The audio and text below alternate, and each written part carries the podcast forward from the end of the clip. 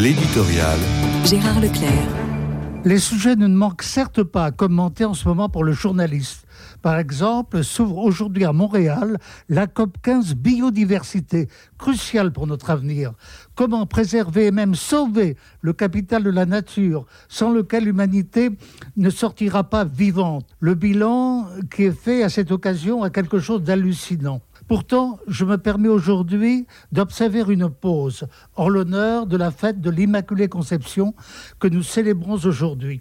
Il n'est pas sûr d'ailleurs qu'il n'y ait pas de rapport entre cette fête, le mystère qu'elle célèbre, et la situation de l'humanité dans une nature dégradée. En effet, nous célébrons dans la Vierge Marie, pour parler comme Claudel, la femme dans la grâce restituée, la créature dans son honneur premier et dans son épanouissement final, telle qu'elle est sortie de Dieu au matin de sa splendeur originale. L'analogie est peut-être hasardeuse, mais elle a un fondement.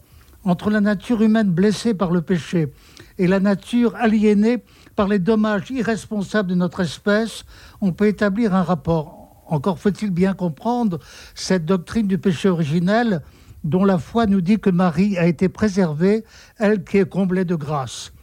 Beaucoup sont opposés réservé à l'égard de cette doctrine, mais Pascal leur a répondu d'avance. Rien ne nous heurte plus rudement que cette doctrine. Et cependant, sans ce mystère, le plus incompréhensible de tous, nous sommes incompréhensibles à nous-mêmes. Que Marie ait été préservée de cette faute nous rend sensibles à l'espérance du salut et par analogie peut nous faire entrevoir un cosmos souvé de sa pollution dans le mouvement même de sa transfiguration annoncée.